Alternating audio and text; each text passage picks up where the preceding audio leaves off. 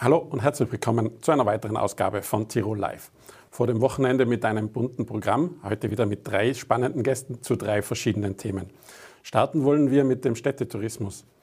Der hat in den vergangenen zwei Jahren eine schwierige Zeit durchgemacht. Das ist eine große Herausforderung für die neue Chefin von Innsbruck Tourismus und ihr Team. Und jetzt ist sie mit mir im Studio. Herzlich willkommen, Barbara Plattner. Vielen herzlichen Dank für die Einladung. Frau Plattner, haben Sie sich schon gut eingelebt, eingestimmt im neuen Büro und im neuen Job? Total. Also ich habe ein bisschen einen Startvorteil, drei Jahre bereits bei Innsbruck Tourismus. Man kennt die Prozesse, man kennt die Mitarbeiter. Das heißt, es war weniger ein Einleben als ein in die neue Rolle einfinden. Und zugleich habe ich ganz, ganz fantastische Kolleginnen und Kollegen, die, die mich hundertprozentig unterstützen und, das, und wo auch das Vertrauen da ist, dass, dass, dass das alles passt. Und das macht es sehr einfach, sich einzuleben. Wo sind für Sie die größten Herausforderungen in den kommenden Monaten, vielleicht auch Jahren? Also ich glaube, Herausforderungen gibt es ganz, ganz viele. Äh, ganz zentral, also die, der Ukraine-Krieg tut uns in der internationalen Wahrnehmung natürlich weh. Für einen Amerikaner oder einen Chinesen, äh, für den ist die Ukraine in der Nachbarschaft, next door. Und das, das ist in der internationalen Vermarktung ein Thema.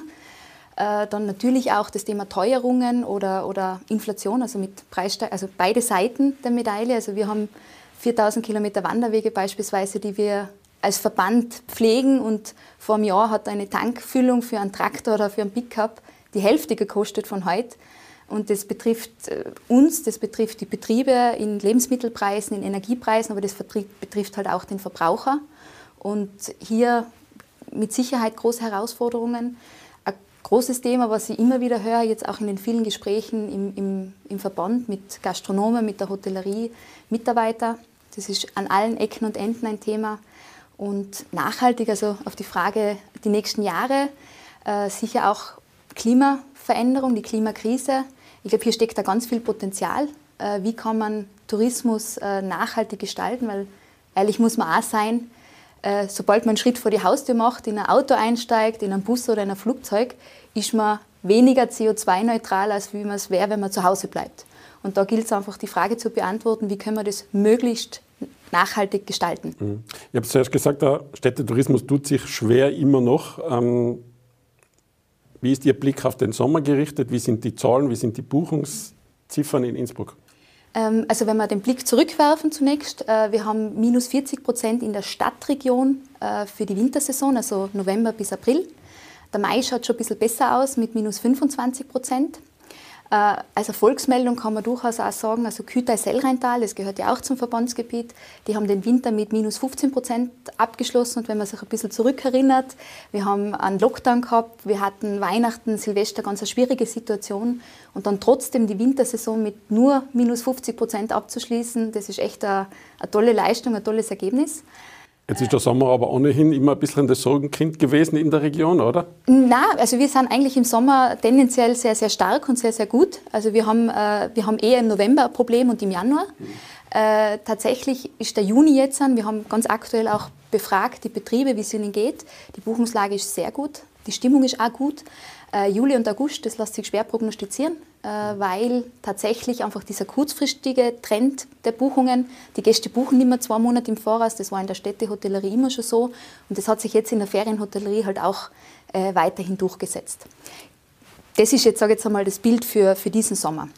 Sie haben es gesagt, angesprochen, die, Ihr Verbandsgebiet ist dann doch recht divers, sage ich jetzt mal, von der Stadthotellerie bis zum Kütai bis nach Mirming hinauf. Wie können Sie als äh, Geschäftsführerin von Innsbruck Tourismus dem begegnen? Wie begegnet man dann auch den Kunden bzw. den Urlaubern, dass man erklärt, rund um Innsbruck ist dann doch mehr los? Ähm, also ich glaube, das ist genau das, was Innsbruck oder die Region Innsbruck viel mehr ausmacht. Also wir, haben, wir sind mehr als die Stadt. Wir haben eine ganz eine fantastische Kombination von, von, von Berg und, und Erlebnis im, im urbanen Raum. Wir haben äh, den Sport, der sich auch in die Stadt hineinzieht. Wir haben Kultur, die sich auch auf den Berg zieht, wie zum Beispiel jetzt am Wochenende äh, Klassik am Berg. Äh, wir haben eine Skiregion auf 2000 Meter Seehöhe im Winterangebot, das keine Stadt in dieser Form, glaube ich, bieten kann. Äh, das Mirminger Plateau, also muss ich selber sagen, eine unglaublich schöne Landschaft, wenn ich dort joggen gehe oder wandern gehe, in die, im Schutzgebiet äh, des Lerchenwaldes. Also was, was Tolleres kann man sich gar nicht vorstellen und das macht es dann auch leicht, äh, sage jetzt einmal, unter den anderen Städten und Regionen auch hervorzustechen mit einem richtig tollen Produkt. Man merkt schon, Sie sind schon länger bei Innsbruck Tourismus, also da kennt man sich schon sehr gut aus. Ähm, die aktuelle Situation mit Flugausfällen, kann das Innsbruck irgendwie nutzen? Ähm, ich glaube, grundsätzlich muss man sagen, jeder Flugausfall tut der, dem Tourismus oder der Reisebranche weh, weil also auch wenn Innsbruck als Flughafen, Flughafen sehr gut aufgestellt ist, haben wir natürlich die, die Anschlussflughäfen, die Hubs, die, die große Probleme haben. Äh, zugleich, das wissen wir, wir liegen im Herzen Europas und wir haben es letztes Jahr auch, äh, es ist uns gelungen, Menschen, die normalerweise Fernreisen machen, für einen Aufenthalt in der Region zu begeistern. Und das kann natürlich auch heuer wieder gelingen, wenn der Gast sich überlegt, was soll ich wirklich fliegen oder nicht und dann sagt, na, im Alpenraum war es ja auch so schön. Also das kann uns durchaus auch in die Karten spielen, aber das wird man, glaube ich, am Ende des Sommers erst beurteilen können. Rund um Ihre Bestellung hat man gehört, Sie sollen beim Hearing ganz besonders überzeugt haben. Was haben Sie denn dem Aufsichtsrat da alles erzählt? Äh, ja, also im Grunde sind es was ein Konzept, das sich auf drei Zeitachsen äh, erstreckt hat. Einmal kurzfristig, mittelfristig, langfristig. Äh, kurzfristig, also das, dieses Jahr wo es darum geht, einfach diesen, diesen Tourismus in der, in der Region schnell wieder in Schwung zu bringen, neue Zielgruppen anzusprechen, äh, Kampagnen zu machen, die, die ein bisschen out of the box sein, äh, um einfach Gäste zu generieren für die Region. Mittelfristig äh, wirklich ganz stark die Unterstützung unserer Betriebe. Äh, wir haben einen digitalen Rezeptionist, der eben Dinge, die man normalerweise an der Rezeption fragen würde, wie Schlechtwetterprogramm oder welche Veranstaltung würden Sie empfehlen, da ist heute oft nicht mehr die Zeit da, nicht das Personal, die diese Fragen beantworten können. Da gibt es einfach die Betriebe mit, mit klugen äh, Systemen und, und digitalen Mitteln zu unterstützen. Und langfristig, und das ist äh, eine, also die Hauptüberzeugung, warum ich im Tourismus bin, also ich finde, der Tourismus ist die schönste Branche, mit der man einen Lebensraum gestalten kann. Und äh, ich glaube, dass da in, in, den letzten Jahren ein bisschen ein Ungleichgewicht auch entstanden ist, wie dankbar wir eigentlich sein müssen, dass, dass wir so einen tollen Raum haben. Also wenn man in Ruhrpott schaut, da ist die Grundlage eine andere und auch die Belastungen sind andere. Äh, und zugleich auch selbstkritisch zu sagen, äh, wir machen Tourismus nicht nur, um Gäste herzuholen. Also das, äh, es geht nicht darum, nur den Gast zu begeistern, sondern sich auch zu überlegen, warum tun wir das. Wir tun das weil wir einen Lebensraum gestalten wollen für Einheimische. Das heißt, unser Fokus als Tourismusverband natürlich nach wie vor auf den Gast, aber den Einheimischen quasi auf der Schulter und im Hinterkopf, weil im Grunde ist es ein, gesamthaftes Lebensraumthema. Der Tourismus wird trotzdem immer an Zahlen gemessen. Bis 2025 wollen Sie die Zahlen von vor Corona wieder erreichen. Wie soll das gelingen? Also wie gesagt, dieses dreiteilige Konzept, äh, ich glaube, wir sind, wir sind extrem gut da drin, uns die Attraktivität der Region nach draußen zu kommunizieren. Wir haben jetzt auch äh, wirklich versucht, diese internationalen Märkte, die ein bisschen weggefallen sind, also die Prognose für China ist ja nach wie vor oder den asiatischen Raum, das wird sich nicht so schnell wieder erholen. Ähm, und hier einfach zu schauen, aus den Märkten, die uns zur Verfügung stehen, das Maximum rauszuholen. Also im Bereich äh, Zahlen geht es einfach darum zu schauen, in welche Nischen kann man reingehen, die man bis dato noch nicht bespielt hat.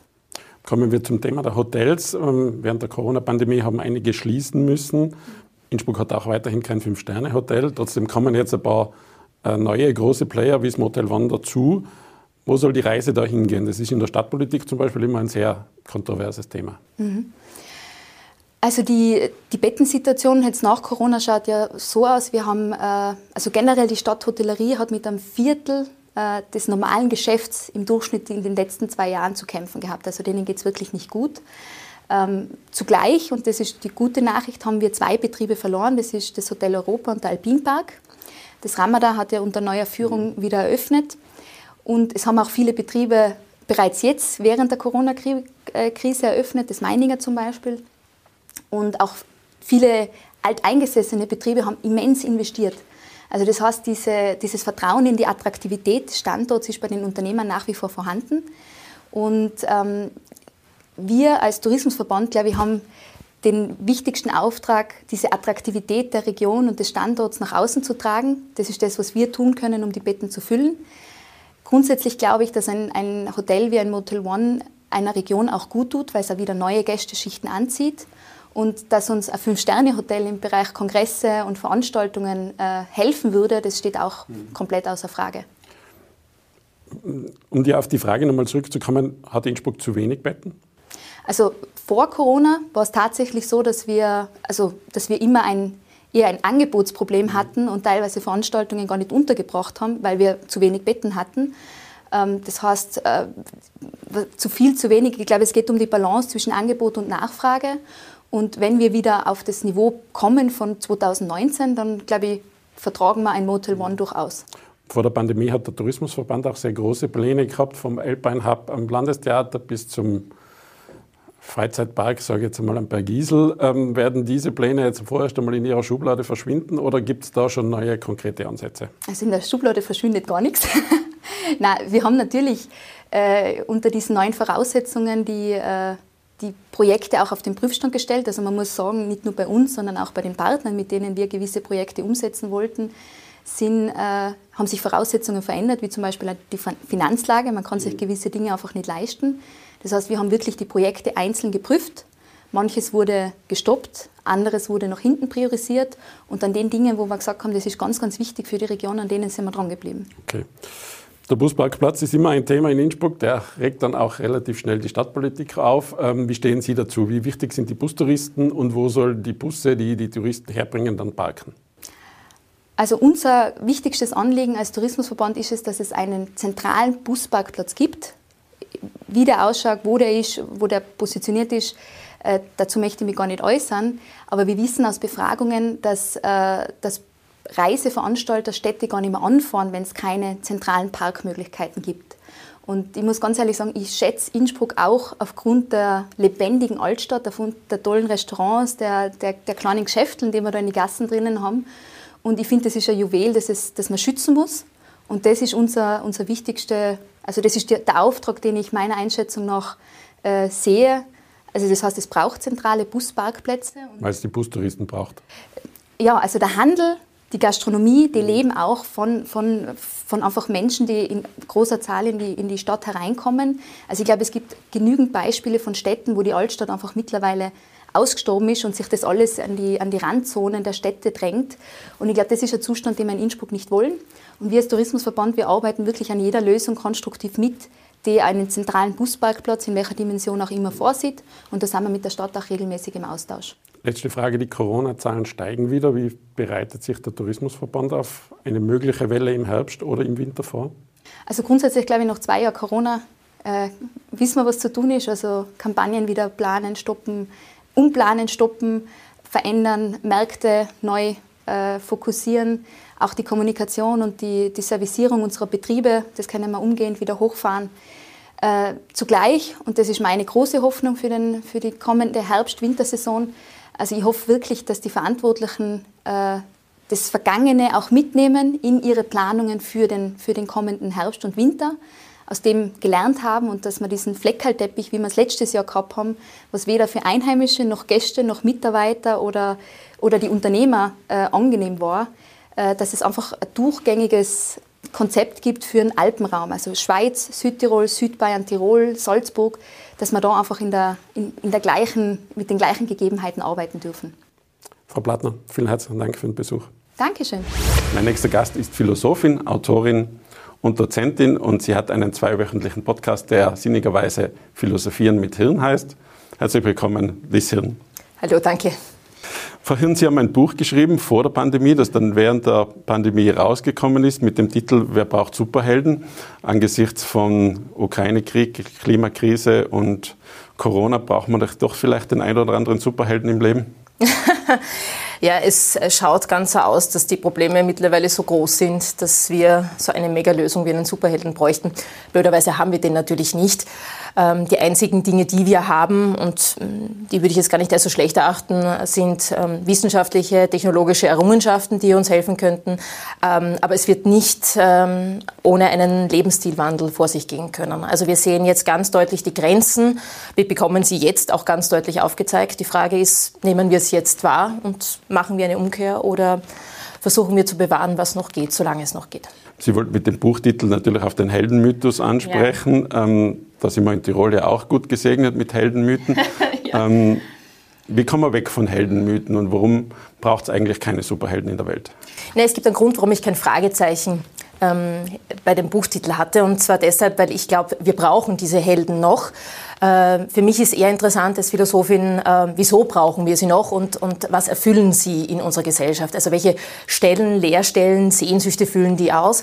Äh, und ich muss sagen, ganz deutlich sichtbar, ja, wir brauchen sie noch, aber ich hoffe, dass wir sie in Zukunft nicht mehr brauchen, weil wir vielleicht einen Schwank stärker zu den Vorbildern hin machen. Also weg von dieser Heldenfigur, diesen Mythos, nicht nur des starken Mannes, sondern auch desjenigen, der Ruhm und Macht ansammeln will, zu der Person, die ein Vorbild ist, die also das Richtige tut, weil es das Richtige ist und nicht, weil sie dann gut ausschaut oder einen Vorteil hat davon. Sehen Sie doch durch den Ukraine-Krieg einen Paradigmenwechsel in der öffentlichen Wahrnehmung, dass es jetzt wieder mehr zum Heldenmythos hingeht? Ja, das würde ich schon sagen. Äh, vor allem, weil dieser Heldenmythos ganz, ganz stark im militärischen Kontext immer gesehen wurde, immer in diesem starken gesellschaftlichen äh, Kontext von männlicher Inszenierung äh, im Krieg oder bei Kämpfen. Und das ist jetzt ganz stark wieder da. Wir sehen es auch beim Präsidenten Zelensky, ähm, der auch öffentlich als Held tituliert wird und durchaus ernstzunehmend als Held tituliert wird. Also ja, das kommt alles wieder. Genauso auch diese übermächtige Heldenfigur des, des Wladimir Putin auf der anderen Seite, der natürlich auch als Held und starker Mann gesehen wird. Also ja, dieses ähm, Ideal bekommt gerade wieder Aufwind, ähm, zu einem denkbar schlechten Zeitpunkt allerdings. Sie haben es angesprochen, die vergangenen zwei Jahre haben an uns allen irgendwie ja. genagt. Was hat das mit den Menschen gemacht? Naja, also ich bin ja jetzt Philosophin, keine Psychologin, aber ich habe natürlich Kollegen, Kolleginnen, mit denen ich mich austausche. Äh, und es hat natürlich Spuren hinterlassen. Ähm, also zu einen ganz, ganz deutlich bei den Jugendlichen, ähm, was es die psychische Gesundheit ganz im Allgemeinen auch anbelangt, Essstörungen, Wahrnehmungsstörungen hinsichtlich auf das eigene Körperbild, ähm, aber natürlich auch äh, ein gewisses Misstrauen gegenüber der Politik das gerade jetzt natürlich auch nicht unbedingt optimal daherkommt, äh, weil gerade wenn es darum geht, ähm, unliebsame Maßnahmen umzusetzen, Einschränkungen zu akzeptieren, Stichwort jetzt auch Gas, ähm, bräuchte man eigentlich dieses Vertrauen in die Politik, dass sie die guten äh, oder besser gesagt zumindest die, die besseren Entscheidungen trifft. Das ist gerade nicht da. Ähm, also das ist natürlich sehr ungünstig zusammengefallen. Ähm, jetzt mit meinem historischen Background muss ich sagen, das ist auch nicht das erste Mal, dass Dinge einfach so zusammenkommen. Ähm, die Frage ist, wie können wir zusammenarbeiten, dass wir sozusagen noch die Kurve kriegen. Mhm. Wie können wir die Kurve kriegen? Ganz salopp gefragt. Äh naja, äh, salopp gefragt hätte ich die Lösung. Ähm, Wenn Sie jetzt nicht hier? Dann wäre ich wahrscheinlich nicht hier, sondern, äh, sondern überall jetzt unterwegs äh, bei CNN. Nein, ähm, jetzt Spaß ohne. Äh, ich habe den Eindruck, ähm, wir haben eine große Chance, wenn wir auf die Jugend schauen. Es gibt sehr viele, die da guten Willens haben und auch sehr viel Aktivismus beweisen. Ich glaube, die ältere Generation tut gut daran, äh, die Jugendlichen und die jungen Menschen darin zu unterstützen. Ähm, was auch noch ein wichtiges Thema ist, ist diese Sache mit digitaler Entgrenzung, ähm, also versus Grenzen überschreiten. Ich habe das Gefühl, wir haben die letzten Jahre erlebt, wie es ist, ähm, grenzenlose Möglichkeiten zu haben. Das hat jetzt nicht nur der psychischen Gesundheit nicht äh, gut getan, sondern auch der ökologischen nicht. Die Frage ist, schaffen wir es äh, sinnvollerweise Grenzen zu errichten? Die abzutasten, die zu bewahren, dass in Zukunft auch noch ein, ein gutes Leben am besten für alle möglich ist. Sie haben einmal gesagt, äh, unsere Superkraft ist die Vernunft. Ähm, die sollte man öfter einsetzen. Äh, wie gelingt uns denn das? Ja, wenn das so einfach wäre. Naja, ich, ich finde immer sehr schön, ähm, der Mensch wird ja generell so, so, so flapsig immer so als, als vernünftig bezeichnet. Ja? Ähm, aber wenn man jetzt in die Philosophiegeschichte zurückblickt, gerade ins Zeitalter der Aufklärung, da heißt es bekannt Vernunft begabt. Das heißt, die Begabung ist da, die Anwendung ist aber nicht gesichert. Äh, und dass sich das wirklich entwickeln kann, braucht es natürlich mehr. Nicht nur Wissen und Bildung, sondern auch eine soziale Umgebung, die das natürlich fördert.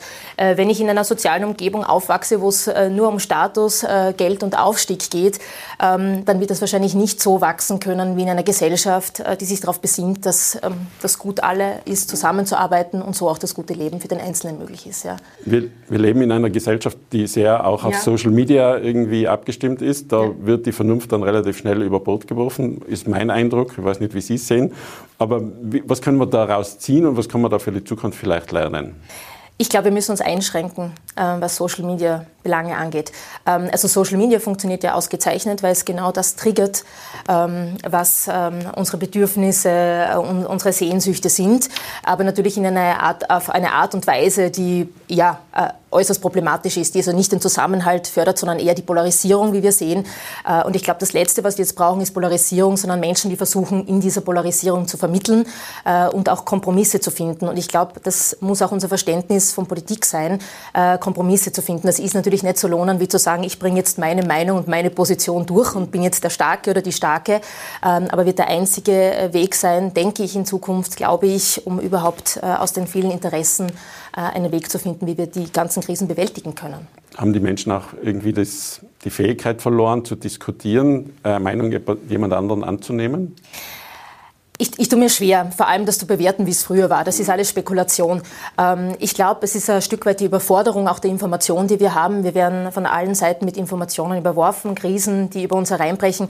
Also ich glaube, es ist ein Stück weit die Überforderung. Und jetzt den Schritt zurück zu tun, auszuwählen, welche Information ich zum Beispiel konsumiere. Ich sage jetzt bewusst konsumiere, aber auch vielleicht manchmal zu sagen, Dazu habe ich einfach keine Meinung. Da fehlt mir das Wissen dazu, da fehlt mir die Expertise dazu. Dafür habe ich aber Experten und Expertinnen und äh, ich versuche denen zu vertrauen oder ich versuche ein Vertrauen aufzubauen äh, und dann ähm, meine Handlungsableitungen zum Beispiel. Da wären wir dann wieder bei der Vernunft, oder? Also dann wären wir bei der Vernunft. Mhm. Also auch einzusehen, dass ähm, wir alle da nur mit Wasser kochen mhm. und diese Bescheidenheit des Denkens, wie es mal der Ludwig Marcuse so schön genannt hat, ähm, ist, glaube ich, etwas, das wir lernen sollten. Also einfach zu sagen, wir wissen sehr vieles nicht und wie können wir aber mit dieser Unwissenheit umgehen ähm, ja, und zur Solidarität finden auch drinnen. Muss man aber auch mal neun Millionen Virologen in Österreich erst mal erklären, oder? ja, und sich selber auch. Ja. Aber wie gesagt, also niemand hat gesagt, dass vernünftig sein einfach ist. Ähm, äh, es ist eine Herausforderung, aber ich glaube, es ist der einzige Weg, wirklich einen, einen äh, einigermaßen guten und gedeihlichen Weg aus diesen Krisen rauszufinden. Viele Menschen haben gerade Ängste. Mhm. Wie kann eine Gesellschaft damit umgehen, dass sehr stark Angst vorherrscht, wo jetzt sehr lange Zeit, sage ich jetzt mal, äh, Frieden war, ähm, Wohlstand war.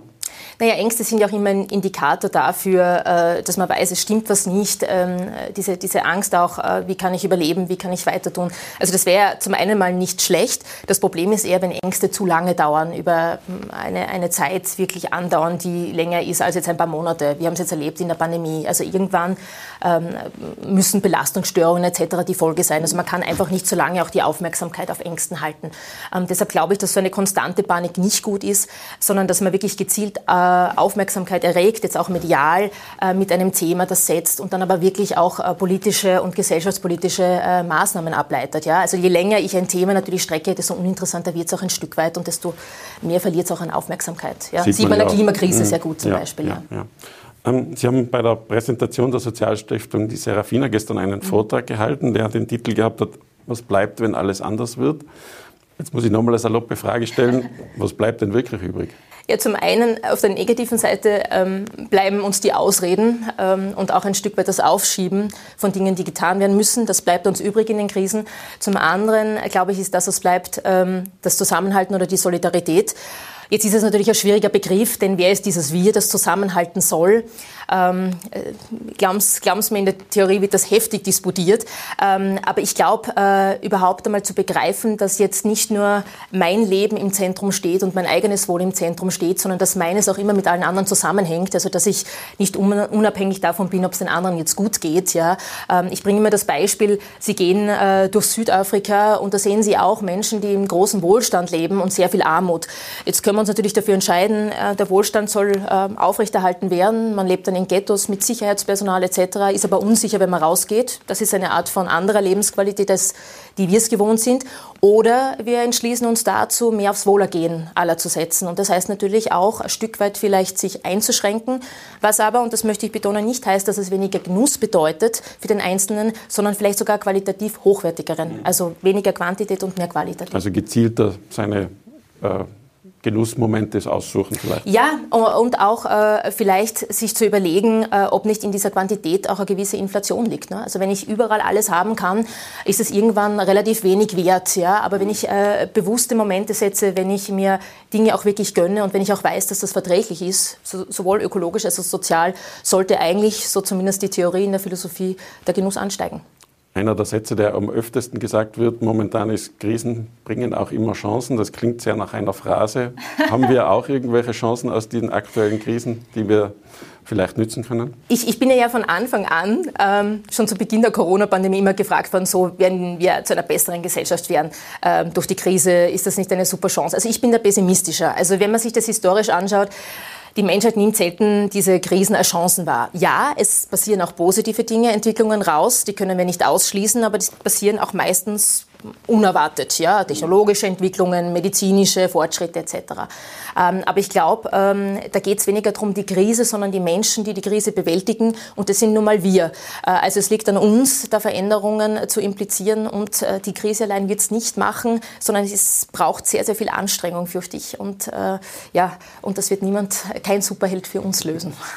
Letzte Frage, Frau Hirn. Sie haben einen eigenen Post Podcast, der Philosophieren mit Hirn heißt. Erzählen Sie uns ein bisschen darüber, was kann man da erwarten? Einen ähnlichen Diskurs wie hier jetzt? Naja, die, die Sache war ja auch der, ist ähm, äh, vor, vor Pandemiebeginn äh, quasi, zumindest die ersten zwei Folgen sind vor Pandemiebeginn aufgenommen worden. Und wir sind dann quasi direkt mit Pandemie eingestiegen und hatten das erste Thema, also so Faulheit und Faulheit als Leistung. Äh, und hatten dann quasi gleich den Nerv getroffen. Mhm. Äh, und sind jetzt mittlerweile äh, bei Staffel 4. Ähm, und ähm, ich glaube, das, das Geheimnis, warum es auch funktioniert und, und auch für mich noch spannend ist nach so vielen Folgen, ist, dass ähm, die, die Menschen uns die Fragen senden, die sie beschäftigen. Ja? Also äh, sei es, ähm, kann auch Themen wie Krieg sein, können aber auch Themen äh, wie Schönheit, wie Influencer sein, etc. Also es lebt davon, dass es wirklich im Austausch steht, so gut es geht, also interaktiv funktioniert. Äh, und ich versuche einfach Perspektiven darauf zu finden, die jetzt nicht unbedingt nur jetzt höchst akademisch sind, sondern vielleicht auch jeden in seiner Alltagssituation ein Stück weit abholen. Und insofern sind wir ja alle auch Philosophierende im Alltag. Sehr schön. Frau Hirn, vielen herzlichen Dank für den Besuch im Studio. Danke für die Einladung. Danke. Die Corona-Krise und der Ukraine-Krieg haben den Ruf nach einer Stärkung des österreichischen Bundesheers und der Miliz immer lauter werden lassen. Bei mir im Studio ist jetzt Herr Marizzoli. Herzlich willkommen. Hallo.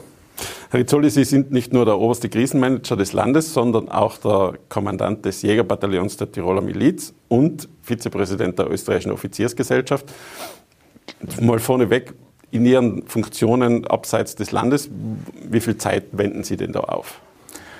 Ja, das ist unterschiedlich. Äh, in Führungsfunktionen wird ja nach wie vor geübt. Also das heißt, äh, spätestens alle zwei Jahre kann ich so übers Jahr verteilt mit einer äh, Übungszeit von 10, 14 Tagen bis zu drei Wochen rechnen. Äh, sonst in Jahren, wo nicht geübt wird, sind das einzelne Tage im Jahr. 2020 ist die Miliz zum ersten Mal in der Österreichischen Republik ähm, mobil gemacht worden, in Tirol in der Corona-Krise. Welche Lehren haben Sie da ausgezogen? Ja, ich glaube, es war einfach ein wichtiges Zeichen damals und es war auch einfach der Situation geschuldet und äh, notwendig, dass es hier zu einer Teilmobilmachung gekommen ist. Äh, das österreichische Bundesheer ist ja grundsätzlich die strategische Reserve äh, der Republik. Und äh, da war es eben an der Zeit, weil einfach so viel Personal benötigt worden ist, dass man auf diese strategische Reserve zurückgreift. Und Uh, unterm Strich waren das sehr positive Erfahrungen, die wir hier machen konnten. Uh, es war auch wichtig, dass man das wirklich einmal uh, nicht nur am Papier so eine Mobilmachung durchübt, sondern real. Und da ist man gerade in den ersten Tagen schon da oder dort draufgekommen, wo man nachbessern muss. Aber dann der Einsatz ist sehr gut verlaufen. Hm. Dem Bundesheer fehlt es an allen Ecken und Enden. Ich nehme mal an, der Miliz fehlt es auch äh, da und dort. Wo genau würden Sie in Tirol die Problemfelder orten? Ja, äh, es geht dem Jägerbataillon Tirol nicht anders wie anderen Bataillonen in äh, Österreich. Es gibt verschiedenste Sektoren, wo einfach über Jahre oder Jahrzehnte äh, die erforderlichen Investitionen ausgeblieben äh, sind. Und äh, auch wenn sich jetzt die letzten Jahre, das muss man auch positiv hervorheben, äh, durch das ein oder andere getan hat, ist der Stau einfach an Investitionen äh, so groß, dass das äh, sicherlich noch eine Zeit dauern wird. Das beginnt bei der Mobilität. Wir haben jetzt zwar in einem ersten Schritt letztes Jahr 13 neue Mannschaftstransportwegen übernehmen können, aber es fehlt genauso im Bereich der Kommunikation, im Bereich von Nachtsichtmitteln, eben teilweise auch in der persönlichen Ausrüstung. Mhm. Unter Günter Platter, der damals Verteidigungsminister war, ist die Übungspflicht abgeschafft worden. Macht das überhaupt Sinn und sollte man die vielleicht nicht doch wieder einführen? Ja, man muss zurückschauen, was äh, ist so Mitte der, des ersten Jahrzehnts äh, passiert. Äh, es war einfach damals äh, dieses äh, Friedensmodell Europa und in verschiedensten Staaten äh, Europas nehmen wir her Spanien, Italien, Ungarn, Slowakei 2004, 2005, wo überall die Wehrpflicht abgeschafft worden ist oder ausgesetzt worden ist. Später dann ja auch 2011 in Deutschland, äh, da ist Österreich doch den moderateren Weg gegangen, dass man die Wehrpflicht eben nicht abgeschafft und auch nicht ausgesetzt hat und äh, es sind ja nur diese Truppenübungen eingestellt worden. Das äh, mag damals äh, politisch durchaus die richtige Entscheidung gewesen sein. Nur die Zeiten haben sich natürlich geändert. Äh, wir sind jetzt 16 Jahre danach und äh, die aktuelle geopolitische Lage, glaube ich, würde es rechtfertigen, dass man hier auch den Grundwehrdienst entsprechend verlängert mit den Modellen eben sechs Monate, so wie es jetzt üblich ist, plus dann noch zwei Monate, wo auch die Truppe und nicht nur die Kommandanten üben müssen. Das würde heißen, die Truppe wird dann alle zwei Jahre äh, üben, so wie man es halt von früher unter Anführungszeichen gekannt hat. Es gibt da verschiedene Modelle, äh, wo man sagt, ja okay, äh, vielleicht macht es auch Sinn, wenn man jedes Jahr übt, einmal eine kurze Übung, einmal eine längere Übung. Aber beispielsweise, wir schauen ja oft, was die Neutralität und auch das Militär betrifft in unserem westlichen Nachbarstaat, die Schweiz, und dort funktioniert das auch bestens. Hauptkritikpunkt, dass man das damals abgeschafft war, war halt auch, dass man da Familienväter aus dem Familienverbund, aus dem Berufsleben herausholt. Sehen Sie das mittlerweile auch anders? Also braucht es das mittlerweile einfach für Österreich? Ja, ich glaube, die Akzeptanz äh, hängt natürlich auch jeweils mit der aktuellen Lage zusammen. Und äh, ich glaube, damals, äh, wo es ja wirklich zumindest vordergründig keinerlei Bedrohung für Österreich gegeben hat, äh, ist natürlich die Akzeptanz, dass hier äh, Personen aus dem Alltagsleben herausgerissen werden, wobei man da auch relativieren muss, das ist ja nur ein sehr geringer Promillsatz der arbeitenden Bevölkerung, die in der Miliz noch äh, verankert ist. Wir haben ja eine Stärke insgesamt im Bundesheer von 55.000 äh, Personen. Also äh, diese Zahl ist ja relativiert auch, auch alles.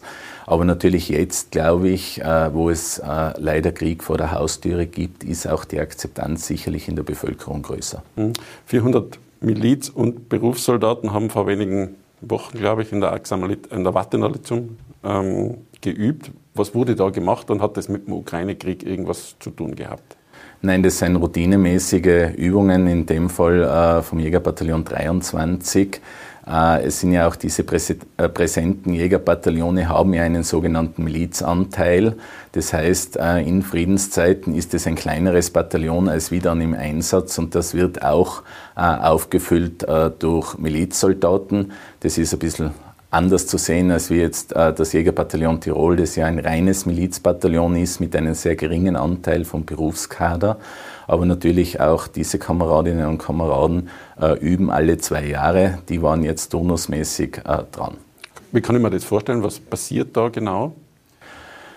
Ja, äh, wie gesagt, äh, die letzten Jahre wurde auch hier äh, dieses Übungswesen reformiert im österreichischen Bundesheer. Man unterscheidet jetzt äh, zwischen reinen Ausbildungsübungen und dann Einsatzübungen. Bei den Ausbildungsübungen äh, da werden theoretische äh, Fertigkeiten wieder vermittelt. Es gibt Schulungen auf den EDV-Systemen, beispielsweise im Bereich der Verwaltung.